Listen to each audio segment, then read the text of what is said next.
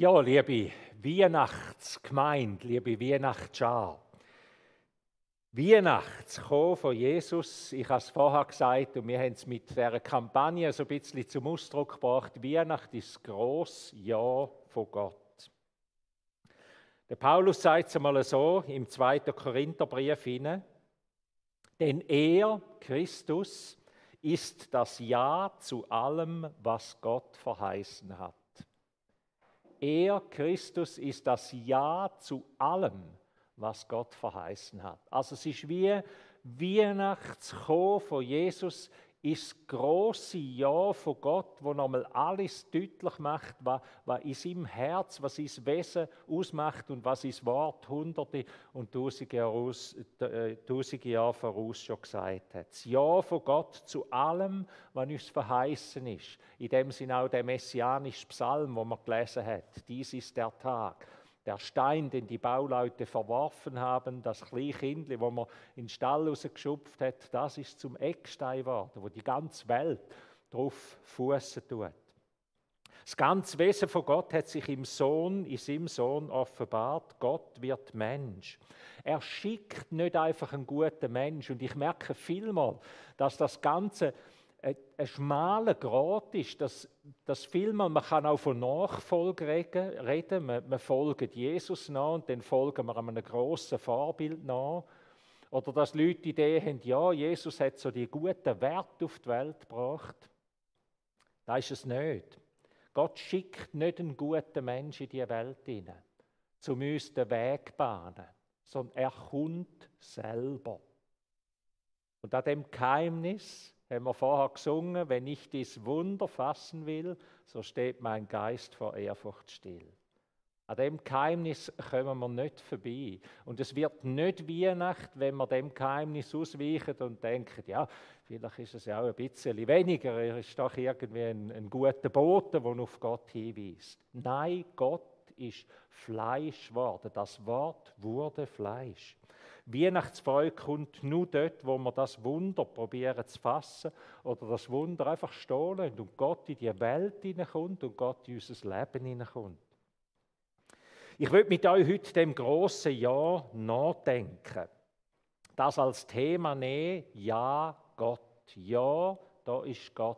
Weihnachten ist das grosse Ja von Gott über dein Leben und über diese Welt. Und ich möchte euch dazu ein Wort lesen, mit uns teilen aus dem, äh, aus dem Galaterbrief vom Apostel Paulus, einem von seinen ersten Briefen, die er geschrieben hat. Als die Zeit erfüllt war, Galater Kapitel 4, Vers 4 und folgende. Als die Zeit erfüllt war, sandte Gott seinen Sohn, geboren von einer Frau und dem Gesetz unterstellt, damit er die freikaufe, die unter dem Gesetz stehen und damit wir die Sohnschaft erlangen. Weil ihr aber Söhne seid, sandte Gott den Geist seines Sohnes in unsere Herzen, den Geist, der ruft, aber Vater. Daher bist du nicht mehr Sklave, sondern Sohn. Bist du aber Sohn, dann auch Erbe, Erbe durch Gott. Die Weihnachtsgeschichte vom Apostel Paulus formuliert. Als die Zeit erfüllt war, sandte Gott seinen Sohn. Weihnacht, für die Weihnacht hat zuerst die Zeit erfüllt sein, dass es Weihnacht geworden ist. Dass Jesus, dass Gott Mensch geworden ist, dass Christus auf die Welt gekommen ist, für da hat zuerst die Zeit wie reif sein oder erfüllt sein. Und auch da, dass es mir leid, dass ich wie nicht viel ich kann das Geheimnis nicht lüften. Weil die Frage stellt sich dann ja, wieso ist das da gewesen? Haben nicht da schon die Menschen hunderte von Jahren gehofft und gelitten und auf Hoffnung gewartet, auf Rettung, auf Erlösung? Auch das Geheimnis kann man wie nicht ergründen. Aber Bibelforscher sagen dem, es ist der Heilsplan von Gott. Man redet dann vom Heilsplan von Gott. Wie wenn hinter unserem ganzen Leben, hinter der ganzen Welt, hinter dem ganzen Kosmos einfach ein, ein Plan steht, ein Heilsplan, wo zum Heil führt, wo Gott, wo Gott Pfäden zieht und wo seine Zeit halt eine andere Zeit ist wie unsere Zeit. Gott hat eine andere Zeit. Darum gibt es auch den Spruch, ich glaube, wir haben ihn in dieser Weihnachtszeit auch einmal gehört schon. Gott kommt selten zu früh, aber er kommt nie zu spät. Wieso schickt Gott seinen Sohn nicht früher? Ich habe nach Bilder, für mich nach Bildern gefragt und habe gedacht, wie, wie, wie stelle ich denn mir das vor? Und es sind ja alles nur Hilfsbilder, aber mir ist irgendwie solche Gartenarbeit in den Sinn gekommen, man kann das Unkraut zu früh ausreißen, dann, wenn man gar noch nicht alles so richtig sieht und meint, man sei jetzt durch, und ein paar Tage später, nach dem ersten Regen, oder, ist alles wie wenn man nicht gejettet hat im Garten. Wenn man zu früh ist, dann ist das Unkraut nicht weg. Und wenn man zur falschen Zeit, wenn der Boden hart ist, probiert Suche zu bekämpfen und ein bisschen reißt und macht und ein bisschen häckelt und nicht alles verwünscht und die Wurzeln noch drin ist, oder? Dann geht es auch einfach wieder weiter. Und man denkt, was hat man da gemacht? Als die Zeit erfüllt war, die Zeit muss reif sein, es gibt einen Heilsplan von Gott hinter der ganzen Welt. Und das heißt Ja Gott. Ja Gott. Du weißt es, du weißt es und du handelst recht.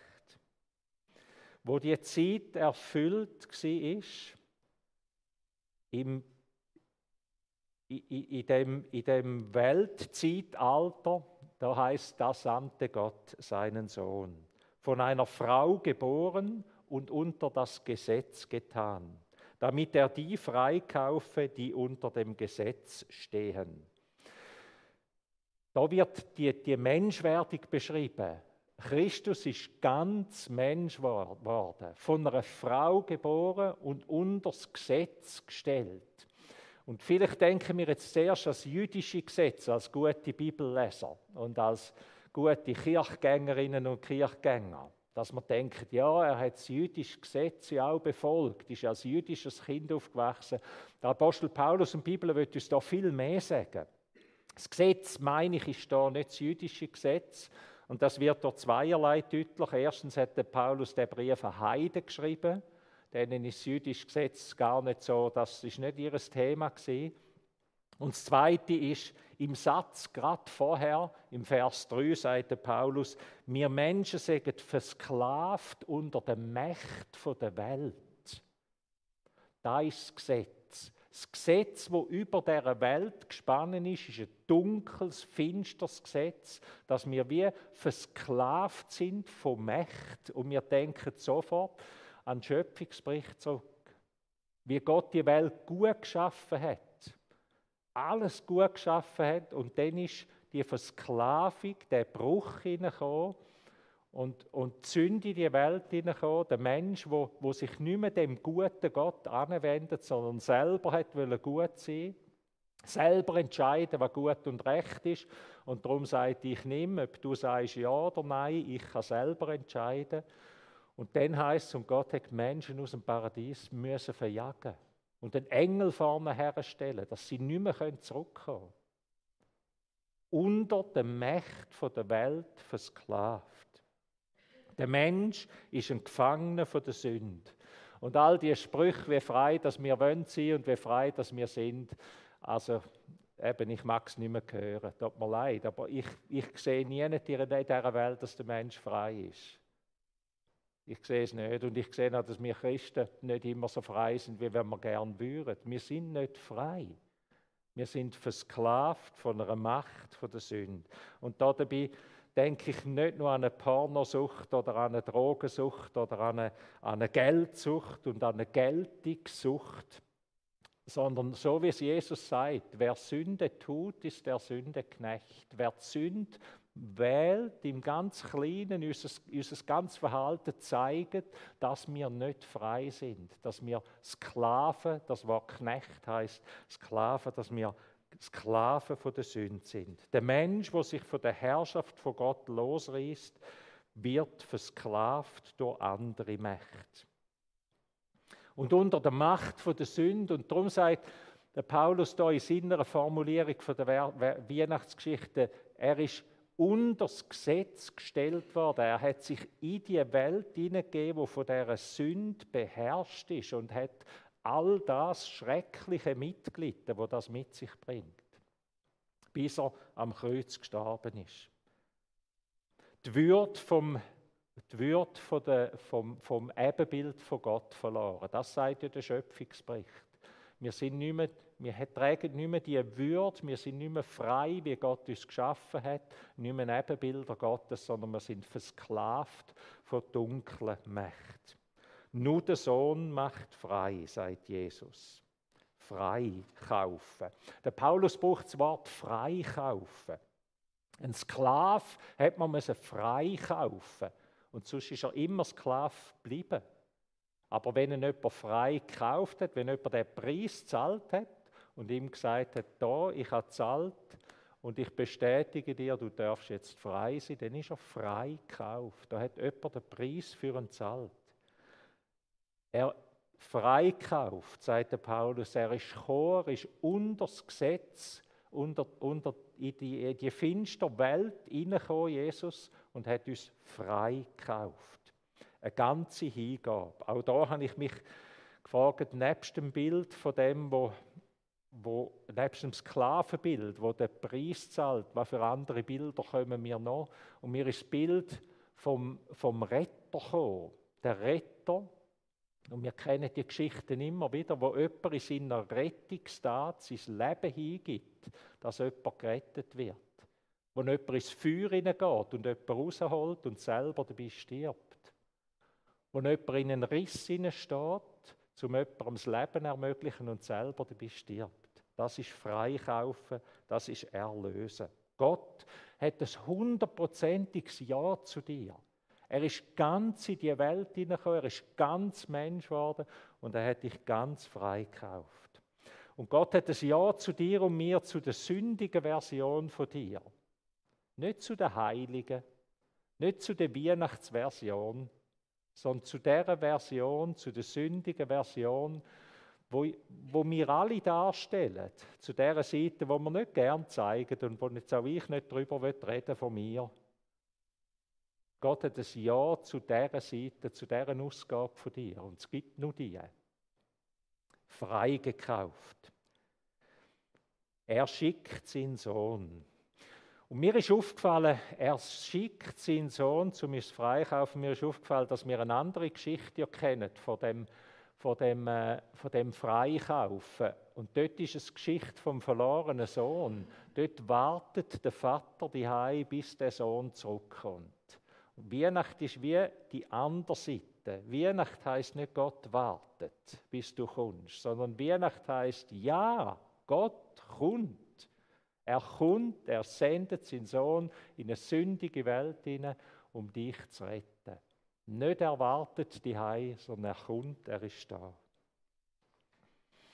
Damit wir die Sohnschaft empfingen, das dritte Stichwort aus der Weihnachtsgeschichte vom Galaterbrief. Warum kommt er, warum kommt er so, damit wir die Sohnschaft empfingen?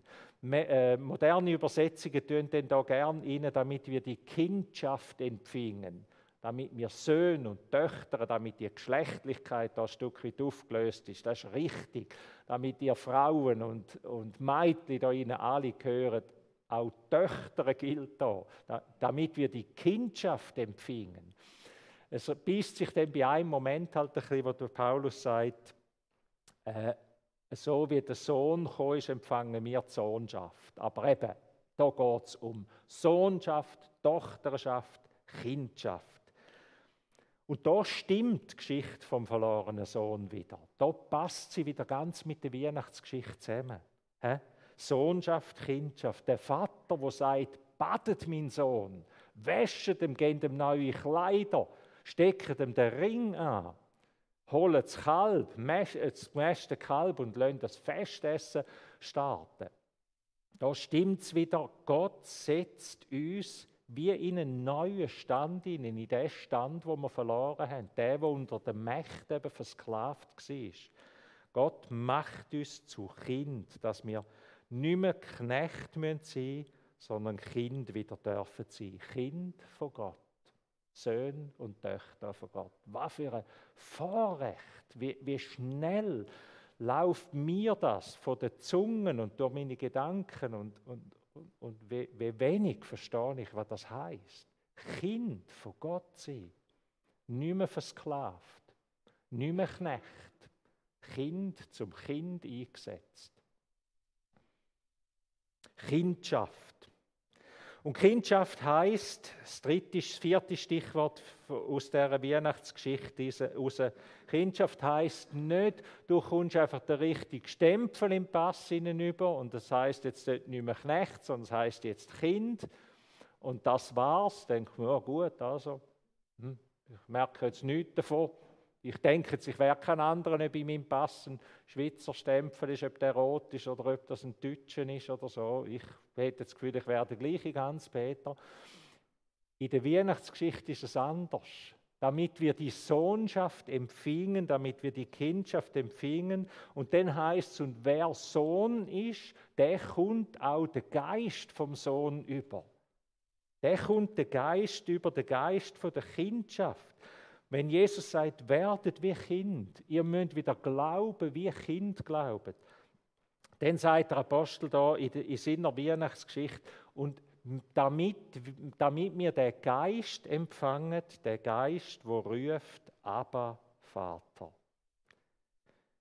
Christsein ist nicht nur ein Stempel, in deinem Ausweis oder in deinem Herz, dass du als richtiger Ort gehörst, sondern Christi heißt, du hast den Geist von Gott empfangen.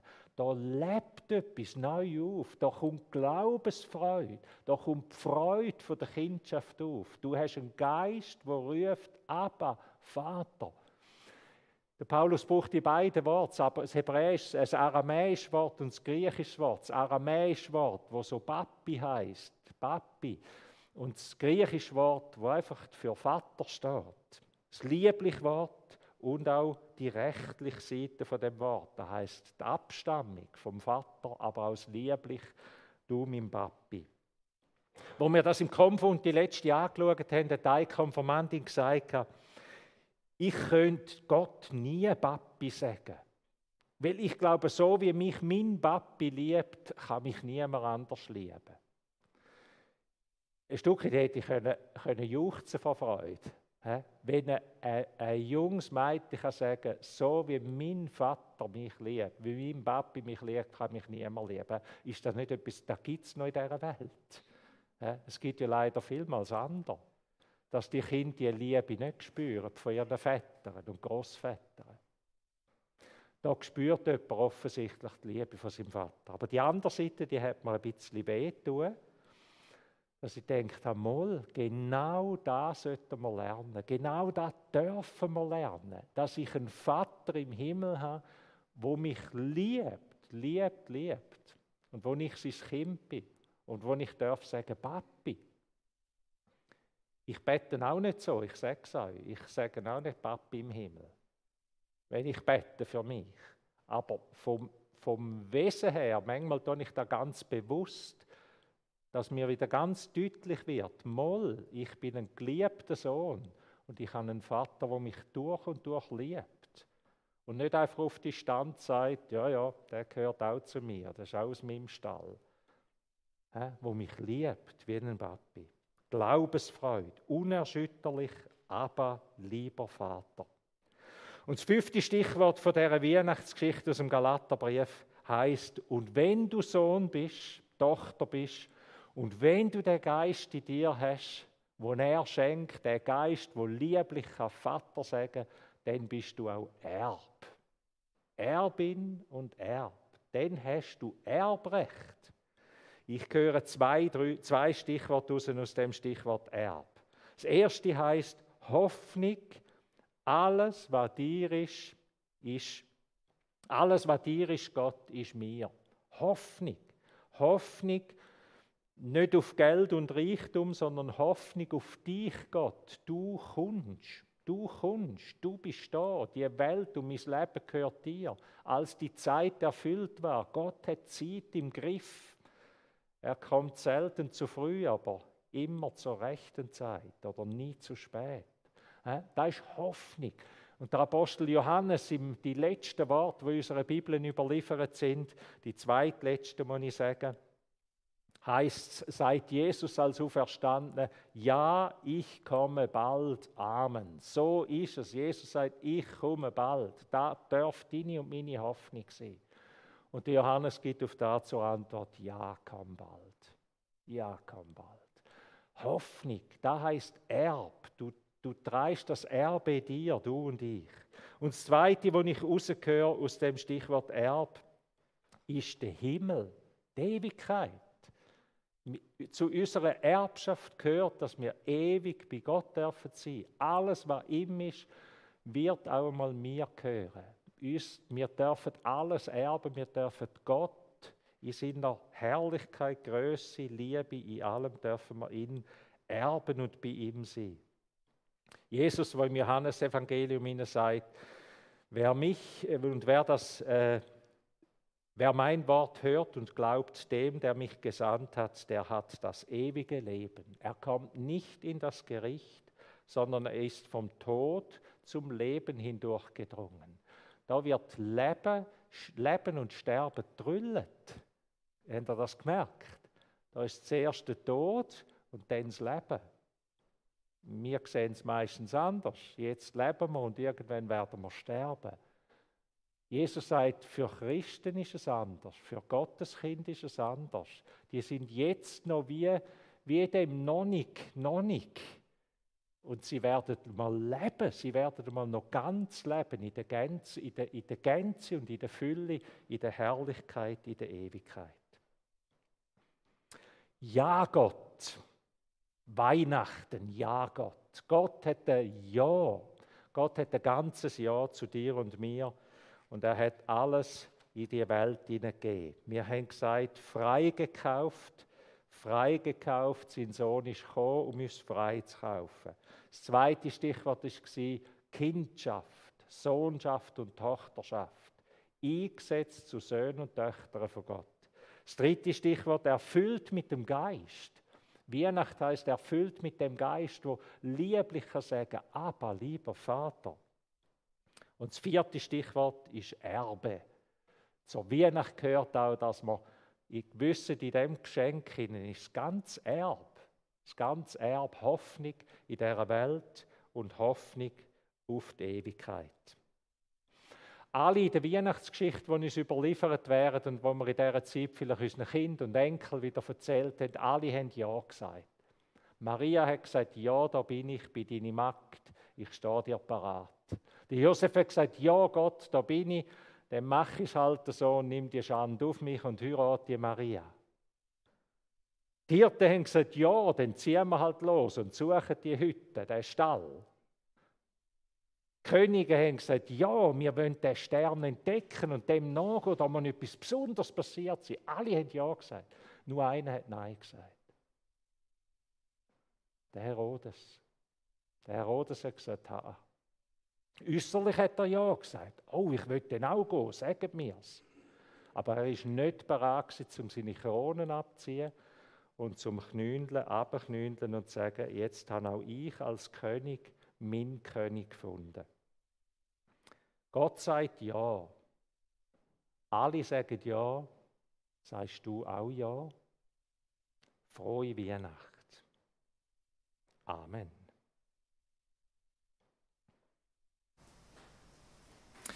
Wir dürfen einmal, Andrea, das sage ich jetzt einfach, können wir einmal die Melodie hören vom nächsten Lied und noch so in diesen Gedanken nachgehen und dann stimmen wir ein in das Lied, das uns eingeblendet wird, denn 400 fröhlich soll mein Herz springen und singen in dieser Zeit.